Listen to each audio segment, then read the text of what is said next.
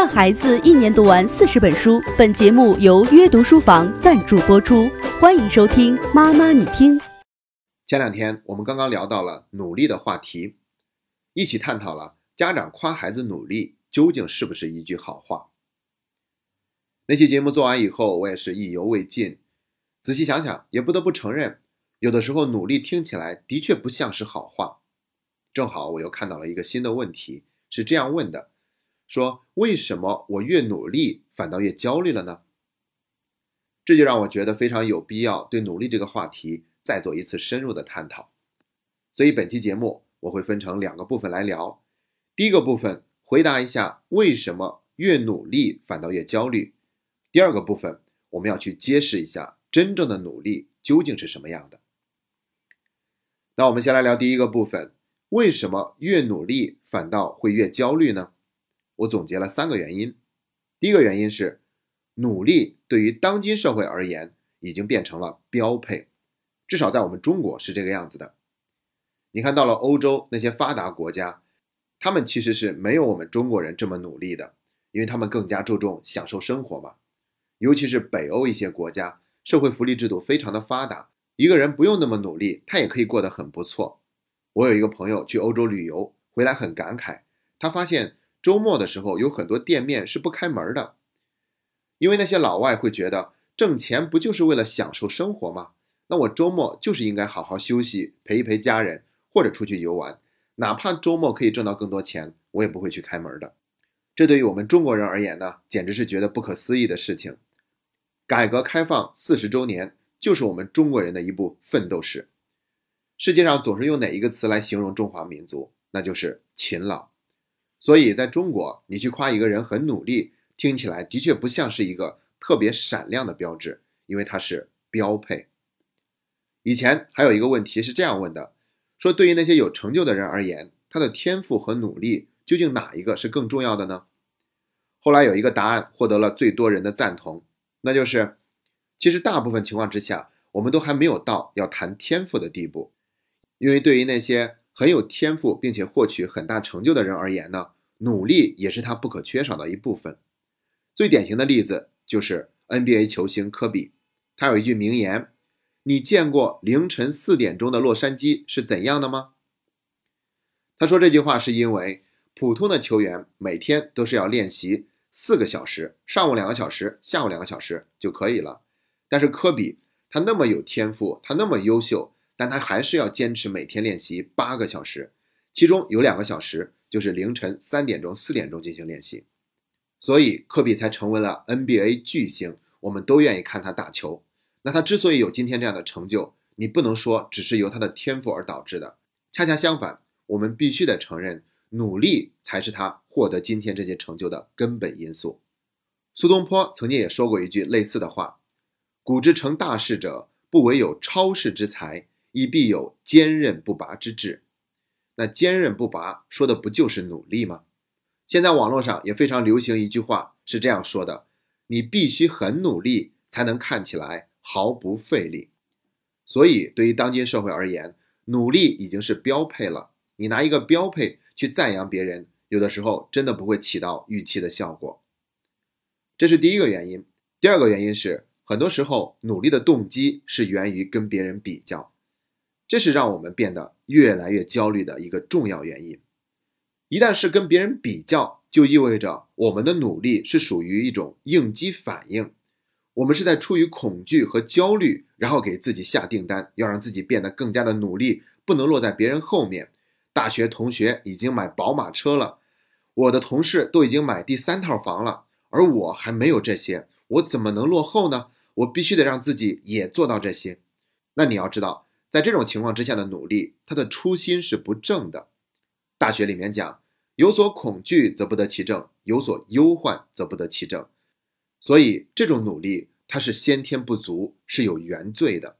我们可以去推理一下，跟别人比较，觉得落人后了，于是有一种焦虑和恐惧出现，于是让自己更努力。那接下来会有哪些反应呢？至少有两种吧。第一种反应就是假装很努力。为什么是假装呢？因为那些目标对于我们而言，只是为了比较，为了虚荣心，所以它并不是我们内心真正想要的。但是又逼迫着自己必须得做出努力的样子，最后就变成了假装很努力。在这里，我需要强调的是，为了应急去临时抱佛脚这样的行为，是不是努力呢？我觉得这并不是努力，这叫做投机。投机并不是不可以，因为临阵磨枪不立野光嘛。但是它跟真正的努力还终究不是一个样子的。这是第一种反应，假装很努力。还有第二种反应，就是刻意的努力，因为是要跟别人比嘛，所以就格外的在意努力的结果，很执着，然后一切都不管不顾的去投入。但是在机动学里面呢，他就提到过一个观点，说努力其实是不对的。这个地方所说的努力，指的就是非常刻意、非常在意结果的那种努力行为。很多东西都应该让它自然而然的发生，功到自然成。如果你过于刻意的努力，那你就会患得患失，那就会过犹不及，少了一份洒脱，多了一份沉重。那无论是假装很努力，还是刻意的努力，结果真的都未必如我们所愿，还有可能离我们想要的人生越来越远。尤其是现代社会，我们的确会看到很多的现象，就是。即便我们很努力了，也改变不了结果。这个时候就会感觉很无力嘛。毕竟在很多的城市，努力工作，你薪酬增长的速度也赶不上房价增长的速度。有人也会说，中国已经像美国一样开始出现阶层固化了。但是这些呢，都是属于社会性的问题。站在我们个人的角度，你不能拿社会性的问题替我们背锅。我们也并不是完全没有办法做出调整。比如你在上海生存压力很大。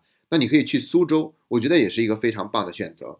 我有一个朋友，他研究生毕业以后就选择了去浙江丽水工作，因为在那个地方呢，山清水秀，很小的一个城市，有一份很体面的工作，然后也没有太大的经济压力，生活的其实非常的舒适，这也是一个非常不错的选择嘛。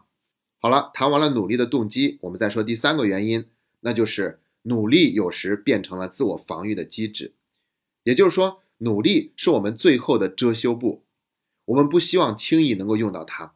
你看，马上到考试的时候，很多学霸都会说：“昨天晚上我又打了一个晚上的游戏机。”又或者说：“哎呦，这一次我肯定考不好了，因为我没有认真准备，我一点都没有努力。”其实他这样说未必是真的，他是在用这种方式给自己减压，来降低别人对自己的预期。什么意思呢？因为我没有那么努力嘛。所以，如果我没有考好的话，也是正常的，也是自然的。所以你们不要对我有那么高的期待。但实际上，他往往是要比他说的更加努力，这就是一种自我防御的机制。那对于那些学习不太好的孩子来说，他们是怎么使用这个自我防御机制呢？他们会这样说：“我现在学习不好，是因为我没有努力。只要我一努力，我学习就能变好了。”警惕这种说法，其实也是一种借口。那一期节目里面，我们也说了，不要用不努力来去评价一个人，包括我们也不能让孩子用不努力来评价自己，这会变成一个借口，他会有误伤的。所以遇到这种情况，我们都要引导孩子说：“那你接下来打算怎么去做？然后你觉得哪些地方做了以后就会有所改变，而不仅仅是用努力和不努力去形容孩子的状态。要知道，努力也不是说说就能做到的。”它会有很多旧的习惯的影响，拉着你不让你变得那么进步、那么努力。那你看，无论是学习好的还是学习不好的，都有可能用努力来作为自我防御的机制。这也是为什么努力听起来不像是一个好词的原因。同时呢，在这种情况之下，一个孩子也有可能不敢去变得努力，因为如果我努力了还是没有改变任何的结果，那我就真的没有任何的退路了。我们说完了为什么会越努力越焦虑，那接下来就来聊一聊真正的努力究竟是什么样子的。那我先来说一下我的答案，那就是要让努力变成自己的一个品质。我们要去自然而然的努力，把努力变成了我们生活中的一种习惯，它是不疾不徐、细水长流的。有一天，它也能够水到渠成。而且，这个努力它一定是源于自身的需要。不是跟别人比的，更不是应急的一个反应。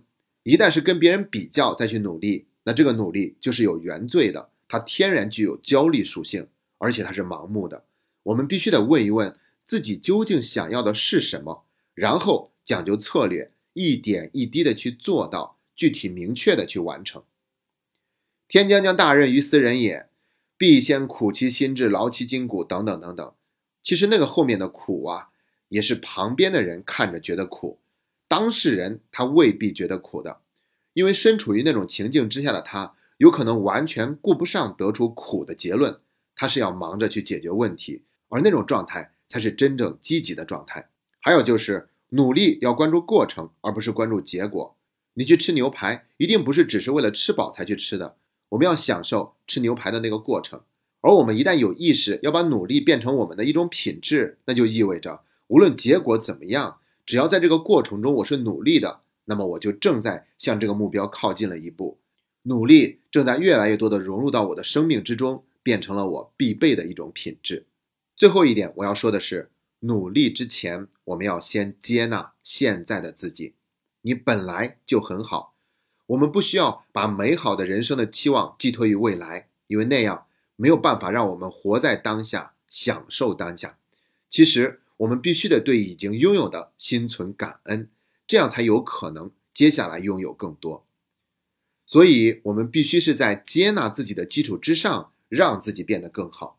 同样的道理，我们对孩子也首先要有一份完全的接纳和认可，告诉他你现在这个样子本来就很好，爸爸妈妈也很爱你。如果你想变得更好，那么你要跟随自己的内心，看一看自己真正想要的是什么，在这种情况之下去努力，慢慢的把努力变成自己的一个品质、一种习惯。只有这样的努力，才不会让我们越努力越焦虑。今天的节目就到这里，谢谢大家。阅读书房联袂本栏目四重教育大礼免费送，扫描节目下方二维码，快来免费领取专属你的大礼吧。